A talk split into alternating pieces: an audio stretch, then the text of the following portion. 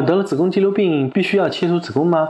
这个不是一个必须要切的一个问题。从我自己个人经验上来说，二零一三年那个病人，我们给他做了四百个子宫肌瘤，剔除了以后，病人仍然可以怀孕，可以生育。所以我觉得任何一个病，我们现在了解太少。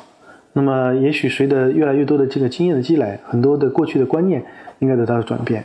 子宫肌瘤病也可以考虑进行不手术，如果对内膜没有影响的话，它可以尝试的怀孕去。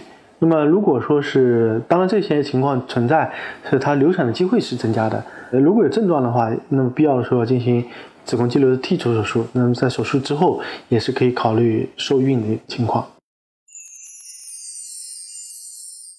听众朋友们，大家好，我是龚晓明医生。我的新书《给身体的情书》出版了，这是我第一本的书。